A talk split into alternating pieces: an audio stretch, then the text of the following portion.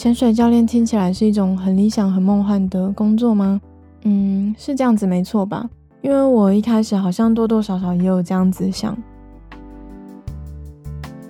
欢迎收听《Dive into Life》潜水人生，我是阿华。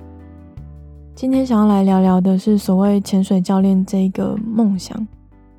最近我帮这个 podcast 节目，呃，新开了一个 Instagram 账号，主要是希望提供一些视觉的辅助，可以让大家更容易理解我讲的内容具体是什么东西。像是装备啊，或是一些潜点生物这些东西，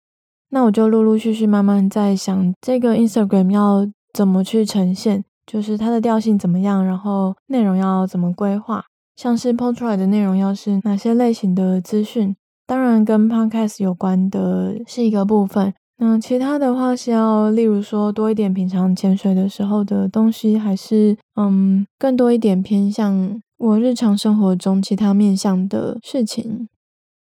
然后在刚开启这个账号的时候，嗯，有一些基本的设定要去完成嘛，就是让它看起来像是一个活的账号。那那时候也有去认真想了一下，在主页上的介绍该怎么写。后来我想到之前写的一小段话，忘记是写在哪里了。不过，呃，这句话是当潜水教练从来都不是我的梦想。那我那时候一想起这句话，我就马上决定要把它放在主页的介绍上。可是这样子写，我想应该会让很多嗯进来页面的人觉得有点一头雾水吧。就是这到底是什么意思？到底想要表达什么？嗯，我想要表达的其实是我发现我从来没有用梦想这样的形式去看待当潜水教练这件事情。就是对我来说，它不是梦想，是计划，是实践，是一个。嗯，不断精进的过程。不过，的确就是有一些呃，大家普遍会认为这是很棒的工作的一些原因，的确也是当初吸引我的。例如说，这个工作它不会被限制在一个吹着冷气的办公室的方格里面，然后感觉自己只是一颗很小的齿轮，然后就只是跟着一部很大的机器在转动。我觉得在那样的架构下，会有一种自己其实什么都不是，然后毫无价值，很容易被取代，也得不到什么太大的成就感这样的感觉。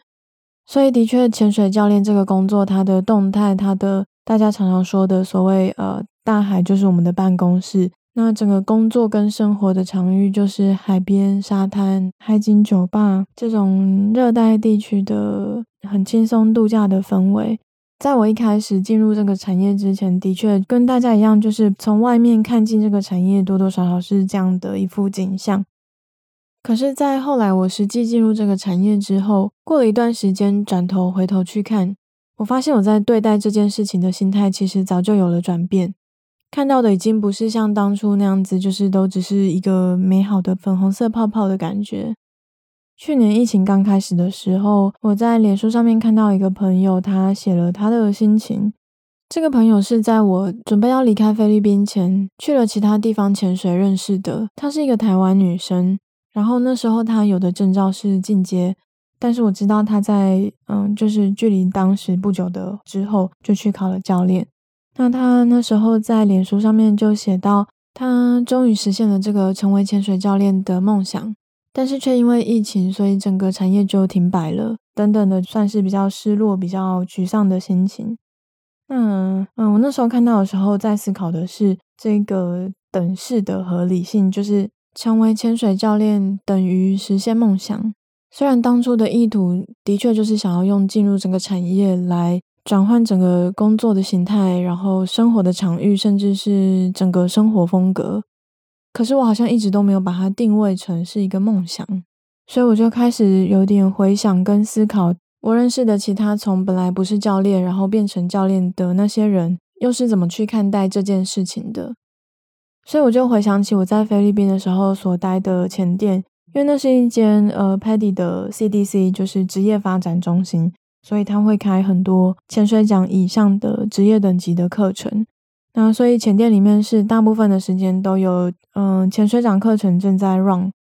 每年也会固定开四梯的教练班。那我记得的这些人，嗯，里面有不少是像英国啊、法国啊这些地方的人，甚至有不少人是放弃了他们原本生活的一切，下定决心来考到教练，然后要在这个地方重新开始生活。那这些人，嗯，当然他们不一定会留在我待的那个地方，也就是墨宝这个区域。不过有很多人都会选择留下来，多待个至少一两个月，在浅店里面当自由教练，来累积经验跟发证书。因为如果没有什么教学经验，直接出去应征的话，通常难度会比较高一点。回想起来，这些跟我同期或是后期的新手教练，包括我自己，一开始大家都是教得蛮战战兢兢的，至少要教到可能第五个课程左右之后，才会比较放松一点点，而且也才开始比较顺手。那大家都会想要尽可能把课教好，尽可能争取更多的教学机会。所以我当时看到的，大家比较普遍急于去做的事情是累积教学经验。不过，在脸书上写了实现梦想的这个朋友，他的做法就蛮不一样的。他接下来的动作比较像是开始在社群平台上，首先是宣布他完成了这个梦想，然后接着是开始传递一些，嗯，像是过着梦想中的生活这样的讯息，像是 po 比基尼沙滩照啊，然后配一些一边工作一边玩的这样的文字。当然，这是他个人的选择，就是我不会说他绝对是错的。而且不可否认，这当然也可以是其中一个行销的路数。但是，就只是考到潜水教练之后，然后这么偏重的把重心放在社群平台上，用梦想或是所谓梦想中的生活来当卖点、来包装、来吸引目光，这件事情对我来说是比较有冲击的。那反过来，我在想，之所以会觉得考到教练对我来说是一个目标，是因为通过教练考试的那一天，甚至那一刻。看起来好像自己达成了什么，有了一点成就，可是其实它只是当教练这整件事情的起点而已。就是在我们通过教练考试，然后再过几天被核发通知说可以开始教课了。那开始教第一个课程，我自己的感觉是我又回到零了，我又要从零开始，从起点开始，一步一步的努力，然后慢慢累积。而且在最开始教的时候，每一次都要花时间去准备。去在大脑里面想，嗯，技巧的顺序怎么安排比较顺啊？要下的潜点的特性是什么样子？怎么去跟技巧做搭配？那潜点要顾虑什么？例如说流况啊，应该抓在什么时间下水比较理想？还有水面要注意什么事情？然后要例如说做出哪一些调整去因应潜点的状况？所以考到教练甚至只是一个阶段性的目标，而不是什么终极目标。拿到教练资格，它是通过了一个最低的标准，一个门槛，但是完全不能代表教学的能力已经达到纯熟或是擅长，所以这远远不是一个终点，不是完成了什么，更不是已经有了什么成就，就是对于当教练这件事情，其实都还只是站在那个起跑点而已，就像是当我们考到 Open Water 成为潜水员的时候。会一支一支的去累积气瓶数，让自己借由这些经验，能够应付不同的状况，还有能够更享受在水底更稳定。所以刚刚开始教学的时候，其实就像考到 Open Water 的前可能二十支、三十支左右，对这个技能有一定的掌握度，然后会到一定的程度，但是同时也还在摸索要怎么做得更好。那所以当上教练开始教的时候，当然潜水的能力本身一定没有问题，但是一开始怎么样教会比较好，怎么安排比较顺畅，怎么引导学生，包含像是情绪的层面，怎么舒缓他的紧张，那还有技术的层面，怎么用方法来让他能顺利达到表现要求，而不是一直卡关在一个地方，这些都或多或少会要靠一开始的经验去摸索去累积。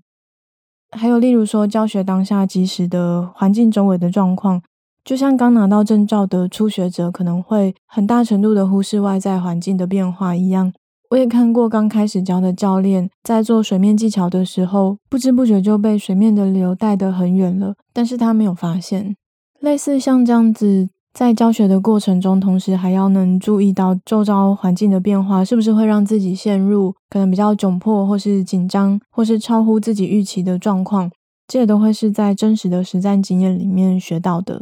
所以在考到教练，然后开始教课的时候，其实还是有很多东西要学习。在这样的思维底下，我其实很难找到一个空间来安放，就是这个朋友他所嗯，对我来说是展演的梦想。有时候我觉得我们这整个社群时代，好像重点就是我要被羡慕，这当然已经是一个现在的常态。可是我这边想要探究的是，我们希望自己在什么样的层面或是什么样的层次上面被羡慕？那这个关系到的是我们要把时间用在哪里，还有用来追求什么？我觉得这是比较值得思考的。那我自己的观点啦，我的观点是，如果我要被羡慕的话，我希望我自己被羡慕的事情是有实力，是嗯，以潜水来说，很会找生物。或是很会教学这一类跟我专业有关的事情，那我就会想要把时间投入在这个部分去加强自己。所以，如果当上潜水教练可以是一个梦想的话，对我来说，这个梦想它的实作层面是导潜的时候可以把每一潜都带好，然后尽量找到有趣的生物，而且尽量照顾好每一个人。那教学的时候，我也可以把每一个人都教好。可以有很多不同的教学方式，这样的技能让自己可以更适性、更有弹性的为这些学习者去做调整，然后去找到他能学会的方式。不过，这当然是我自己的价值观啦，就是不是每一个人、每个教练都要这样子想。但是我在猜，如果在教学这个方面比较缺乏成长的心态的话，可能就会比较容易在学生学得慢或是学不会的时候。感觉到烦躁或是不耐烦，因为他可能比较会觉得主要的问题都在学生身上，因为他认为他已经会了这整套的教学了，所以他应该就要完全适用所有的人。不过，应该其实蛮显而易见的，就是不管在哪一个领域，都不太可能用一套教学方法来打遍天下，就是一定会需要掌握到不同的切入角度、不同的练习方法。然后在一边教学一边观察学生的过程中，可以选择适当的方法来去引导他。那这其实也连接到我之前提过，我在冬天的时候开训练课的其中一个原因，是关于所谓的进修这一部分的现况。因为没有进修，没有什么所谓教学研讨会或是教练之间交流的管道，那所以整个产业其实是很自然而然的觉得，我就是考到教练之后。那我也没有打算要再教更高等级的课程，所以我就不需要学习了。那我最近也在一本我正在看的书里面看到一段关于我们去做一件事情的动机的呃主张或是说法。这本书叫做《僧人心态》，就是佛教那个僧侣的僧。然后他提到的是，就是当我们想要去做到一件事情的时候，想一想动机是什么。他说：“是因为这是一项了不起的成就，还是想要获得学习的经验？那第一种动机是想要那个结果，第二种动机是对学习的过程感到好奇。那就我自己的经验是，我发现，在学东西的时候，如果我在意的是学的那个过程，跟在那个过程中的渐进的成长，这整个经验本身，那在学习的时候，其实会感觉比较快乐。那如果当我只是去仰望着这个结果，然后想要这个成就的时候，就是我可能想要的是作为一个潜水教练的某种光鲜亮丽，或是被羡慕的眼光。那就是我觉得这样的做法是踩在一个底下是空的、很薄的支撑上面，就是可能随时一不小心就会坠落。我觉得如果是我在那样的情况下，然后去做导潜或是教学，会很容易觉得心底不够踏实。然后也会在执行这些事情的时候不够有信心，或是可能会去掩饰，所以表现出来的是一种呃假的自信。那如果是有这样的心态，或是有这种呃不理智的自信的时候，在潜水这个领域里面，应该会是蛮危险的。有时候看一些潜水意外报告，就会知道发生潜水意外身亡的，其实比例还蛮高，是呃就是专业等级。那也很常看到，通常都会是因为太过自信，或是去冒一些呃不必要的风险。那这个作者 Jay Shetty 他继续有提到，当我们用成就来设定行动的路线的时候，就是活在幻象里，让幸福来自外在的成功标准。然后他接着引用金凯瑞说过的一段话，他说：“我认为每个人都应该享有名利，达成梦寐以求的一切，好让他们看清楚这不是答案。”那读到这个地方，其实也让我去思考，就是我做这个 podcast 跟做训练课这样的事情，到底呃实际在追求的是什么？后面作者又说到，就是我们追求的从来不是事物本身，而是我们认为那些事物会带来的感觉。那他举了例子，就是说我们以为新的手机或是更大的房子会让我们感觉更好、更酷，或是更满意。但是之后却发现自己又想要更大、更新的一栋房子。嗯，然后比较像是结论的部分，他说会带来真正满足的是目标和意义，不是成功。出于责任和爱的行动会让你知道自己正在提供价值，所以在做事时保持信念，相信自己的所作所为有举足轻重的影响力，会活得更有力量。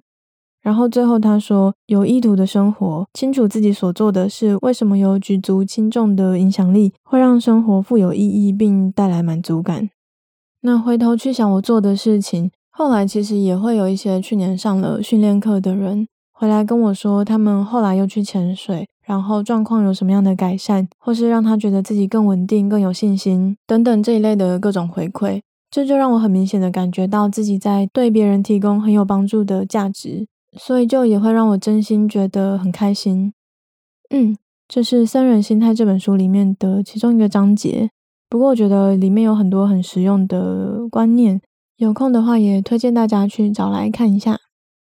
然后想要讲一下另外一件事情，就是我其实不喜欢我教的人叫我教练，或是甚至是我带的放贷的人，我都会比较倾向希望他们叫我名字，叫我阿华就好。那这是有一点原因的，就是。我觉得这个活动它不是什么竞赛运动，所以不会需要什么类似团队纪律或是绝对服从这样的规矩。它的属性其实是比较商业，然后也比较倾向是休闲旅游的活动，所以好像没有什么必要在相处应对之中去呈现伦理的关系。就是我也不需要我的学生以嗯、呃、类似师长那样的方式来嗯敬重我。我需要的只是像一般的朋友一样，就是平行的尊重而已。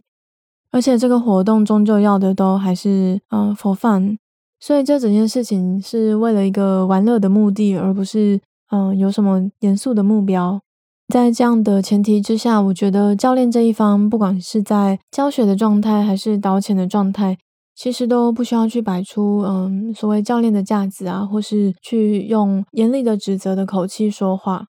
然后我们其实终究也算是旅游服务业的一种，所以那个关系其实比较像是他们付钱来，然后请我们教他一个技能，或是请我们来作为一个导游服务他，带他到水里去观光。这之中其实我不觉得有上对下的关系，就只有专业跟一个来学习这项技能的人，或是一个来从事这项活动的人。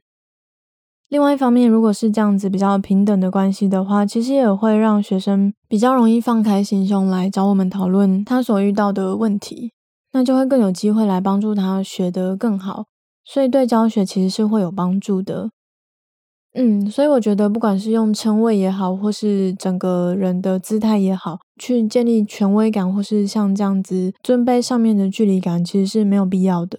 而且我觉得专业就应该用专业来建立，而不是用说话的口吻或是像话术其他这些东西来去树立某一种好像很权威的形象。诶，这一集好像讲的稍微比较严肃一点，那来更新一下最近的事情好了。最近兰屿这边开始有游客，可是没有像去年大家说的报复性旅游那样子，就是很多人。而是感觉大家都还有点在观望，所以游客是一个慢慢增加的状态。最近这两个礼拜接客的量有一点比较像，嗯，大概四月的时候的那种感觉。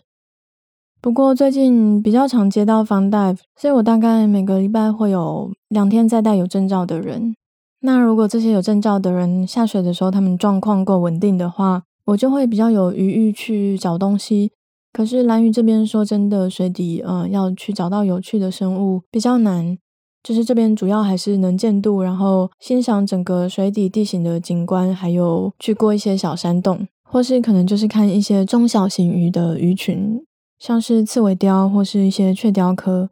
那最近几次刚好很幸运都带到状况算是蛮稳定的人，所以我嗯其实我都会带相机下去，但是。就是整个情况允许的话，我才会拿出来拍。所以最近刚好就都能拍到一些小东西。嗯，虽然这个其实原本不在我呃这个 Instagram 的内容规划里面，不过嗯，总而言之，我后来就忍不住开始 po 当天看到的、拍到的生物，如果有不错的照片的话啦，然后会写一写这个生物的嗯，我对它的主观印象，或是关于这个生物比较有趣、比较可爱的事情。像是前几天在玉女岩就有拍到有一个小小的海葵，但是在那个海葵上住了三种不同的虾子，所以每次去看的时候都觉得很有趣。那到前几天才第一次真的有机会啊、把它拍下来，不过没有拍得很成功啦。但是就觉得哇，它是一个虾子的共居住宅耶。然后同一前还有看到一只海阔鱼，虽然是比较常见的款，但是它就是矮矮肥肥短短的。然后我对它的名字有印象，就是我知道它中文比较正式的名字是一个人名，所以我就回去再查了一下，那它叫做威廉多彩海蛞蝓。我觉得这种名字很有趣，所以就也把它记录下来。然后最近除了下水之外，就是嗯，这一集拖了那么久，其中一个原因是因为我在准备冬天要开训练课的东西。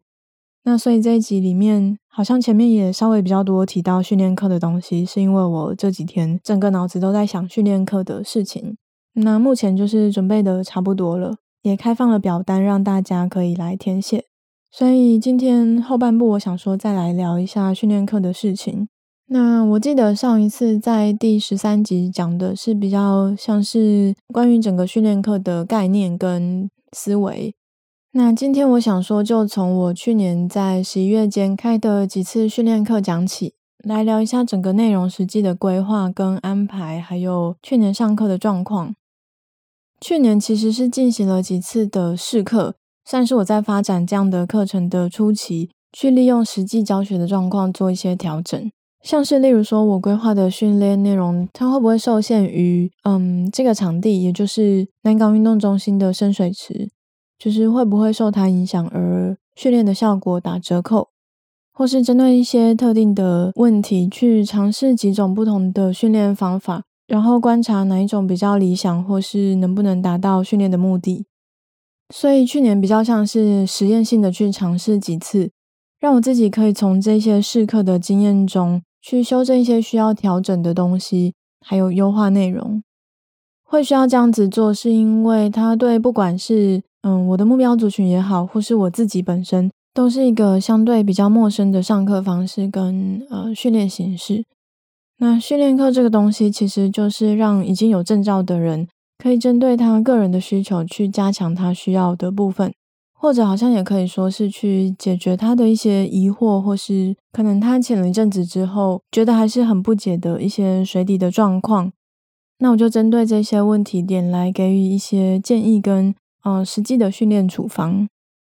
所以在这样子的形式跟架构之下，这种加强或是精进的训练跟证照是没有什么关系的。这整个训练都只是学习，然后调整，然后继续进步的过程。那这个过程是为了要在之后，嗯，去到大海里面实际的潜水看鱼的时候，可以更稳定、更放松，然后可以随时都做到自己想要的样子。不过，其实就我的经验，到目前为止，大致上其实主要都会是，嗯，像是浮力的控制没有这么的精准，或是不一定能反应得宜。然后可能会错误的用蛙鞋的踢动来补偿不是在中性的一个浮力状态，不管是太浮或是太沉。例如说下不去的时候，用蛙鞋把自己往下踢，或是呃想要维持在同一个位置的时候，不是调整成中性浮力，而是呃不断的用蛙鞋踢动来让自己不会往下沉。再来像是身体的平衡的问题，其实也蛮常见的，就是。初学者比较容易让自己是处于头上脚下的倾斜的状态，然后还有可能就是比较不容易控制好自己，譬如说要停下来或是转弯。其实这些就都是我们在导潜的时候常常会看到一般潜水员会发生的问题。那只是我们在带方戴的时候很难用一个很完整的方式来帮他解析跟给予提醒和建议，还有训练。那这当中当然也会涉及到呃对自己的状态，还有整个外在环境的嗯、呃、理解还有掌握。那训练的事前准备会是在线上先填写表单，然后再透过讯息讨论跟沟通，让我能了解就是每个人潜水的状况。因为训练课毕竟是有一定程度的客制化，针对个人状况去设计训练的内容。所以我必须要对来上课的人他的潜水状况有一定的了解。当然，最理想的做法还是会是一起下水过，但是我觉得实际实行上会难度蛮高的，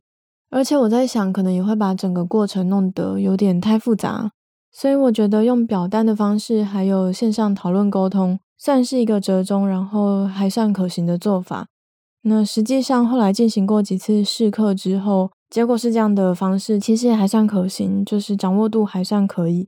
当然，这些讨论过程中，除了就是客观的事实，它的总潜水之数，然后还有证照等级之外，也还会再收集一些像是他的自我评估，还有一些他自己的表述这个部分。然后在训练当天的现场，我也利用一个暖身的活动来模拟一小段潜水的过程，让我嗯透过他实际潜水的样子去掌握到更多的资讯。因为表单跟线上的讨论，这些毕竟都是他自己的说法，所以其实是比较主观的。那有时候主观的印象跟客观的状况有可能会有一段落差。像是在泳池训练结束之后的影片分析，就有其中几个人发现，影片中他自己看起来的样子，其实跟他实际在做练习的时候，他想象自己的样子是很不一样的。所以他自己的主观表述还是会有一定程度的盲点。所以在刚下水的时候，有这样子一段第二次的评估，是由我自己的眼睛亲眼看到的。我会更能够客观的解读他的状况，跟去判断他需要修正的问题。那再来，其实就是训练课本身了。嗯，这个部分就真的是会有一些差异，因为真的是每个人状况不一样嘛。那在实际的训练这件事情。我到目前为止，其实还蛮坚持的，就是我希望同一次上课的人数最多只有两个人，因为我觉得比起去冲高单位时间的收入，对我来说，把这件事情做好，还有让这些来上课的人进步，或是感觉很有收获、很受用，都是更重要的。然后这也都是让我个人觉得很开心，然后有动力去做这件事情的元素。那所以我觉得两个人是一个很理想的人数。就是在练习的过程中，我可以很仔细的观察他们的状况，然后很立即、很针对他的状况去给予适当的建议，或是也可以透过更多的个别讨论来理清他的问题，还有修正一些细节。好，那接下来就是后续的影片分析。嗯，影片分析做什么呢？其实就是。在泳池训练的过程中，会用相机来拍下练习的状况。所以，除了在现场给指示、给修正建议之外，在结束训练之后，练习的人可以转换到一个客观的视角来看自己的，例如身体的姿势啊、浮力的状态啊这些状况。那大家看了自己在影片里面，其实都会马上有一些领悟。我也会再用这个影片来说明更多的细节，还有像是有时候，因为在训练的时候，其实两个小时过得很快，能够练习到的东西非常的有限。那所以我就趁这个机会，在可能针对一些来不及练到的东西，或是一个整体的状况，去提供更多的建议。嗯，有时候也不一定是建议啦，应该说更多的解释，就是像是有些人对浮力的掌握还不是很明确。还有浮力跟身上所穿的所有装备之间的关系，甚至跟自己的肺之间的关系，嗯，没有那么清楚。其实也常常会是我在那边，然后提供这个自由提问的机会。那我来解释那些可能他们一直感觉到困惑的事情，还有，嗯，让他们可以一直往下去追问那些他一直觉得可能不是很确定的事情。那最后其实就可以把观念，嗯，整理得更清楚。然后在整个训练课之后，另外一件事情让我觉得很开心的是，嗯，去年的这些训练课的试课是在大概十一月之间。后来在夏天的时候，这些人都还有再去潜水。那他们后来多多少少都会回来再给我一些 feedback，或是有些其他的疑惑，也会再回过头来跟我讨论。这样子的延续，或是说，嗯，保持着连结的状态。对我来说，这是一种嗯被信任者的感觉，我觉得这种感觉很好。好，最后要再来分享一个小小的算发现吧，是我从菲律宾回来之后的这几年之间领悟到的事情。我觉得它是一个关于学习这件事情的洞察。这个洞察就是在学一个新的东西的时候，一开始不管我有没有完全的听懂或是看懂。我发现比较重要的事情是，不管怎么样，就先把它学过去了再说。在一开始学的时候，有很多东西都没有办法马上完全理解，这是再正常不过的事情了。如果我们去学一个东西的时候，难度不太高，让我们很快就可以掌握得很好，那就代表这个东西可能对这一个学习者来说，学习的价值不高，或是嗯，也可以说是挑战性不高。那当然，自然而然就不会有多大的进步或是收获。所以一开始在学的时候，通常就会面对到，例如说恐惧，就是会对于自己身处在一个很陌生的领域里面感觉到害怕，或是也有可能要面对到像是自尊心受创这样子的情绪，那就有可能会产生一些抗拒的心态，而且会反映在行为上，还有可能也会因为不太懂，就容易觉得无聊。那可是我们不能被这些东西打败。我觉得好像就只是去理解会有这样的状况发生，然后去接受它、经历它，就是用一个很坦然的态度去接受。哦，我正在学习一个新的东西，所以这些都是自然而然的过程而已。然后也很透彻的明白，在从不会到会的过程中，我会要去尝试很多自己没有做过的事情，或是面对自己很陌生的状态，像是某种特定运用肢体的方式。当然还有去理解新的知识跟观念，所以我会发现自己没有办法像只是坐在那里、躺在那里滑手机、看电视那么嗯轻松写意，需要去花很多脑力消化跟吸收这些新的知识。那可能多多少少会有一点烦，大脑必须要高度的运转，让自己去记下来也好，或是融会贯通。那我觉得应该很容易可以发现。我刚刚说的这些其实都不是什么破旧立新的新发现或是新鲜事，这些我们都早就知道了，而且一直都知道。所以在我们要去学一个新的东西的时候，就算不知道它的内容是什么，但这些过程其实都已经可以预期。换句话说，去学新的东西之前，心理层面要有的一个预设的思维，就只是要看清一定会遇到这些状况，不管学什么都一样。然后不要让他们成为阻碍，不要因为这些必经的历程而停下来或是放弃，而且不能去预设自己是天才或是天赋异禀，一学就会，然后我只要学我想学的一部分，我就什么都通了。就是这其实是一种自我安慰的幻想，就只是想要快速的学一学，告诉自己我学过了，然后我可以跳到会的人、厉害的人站的那一侧去，以那样的人来自居。这就连接到了前面说的，就是做一件事情的时候，这样的想法可能是比较倾向他只想要成果，而不想要经历中间的过程。我觉得这其实也是没有充分理解到，嗯，如果一个领域、一个技能，它可以成为一个学科，然后可能很多人会收费教课，或是可能有一些师徒制这样的惯例，那应该没有什么道理，随便的人都可以随便看一下、随便学一下，就马上都学会了。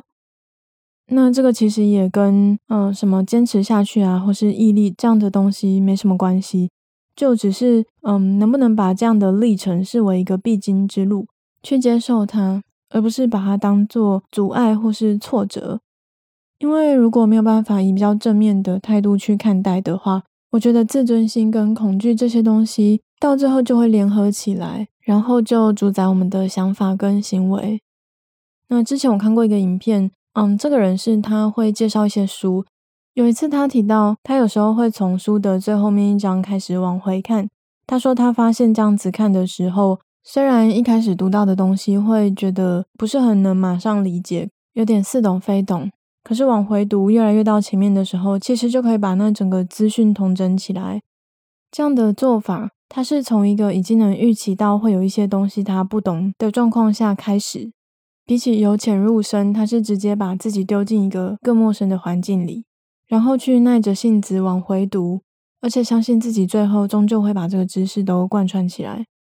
所以我觉得学东西的其中一个关键是能不能去理解，所以安心的承受这个拓展舒适圈、增加自己的能力的时候，因为不熟悉而产生的一些不适感。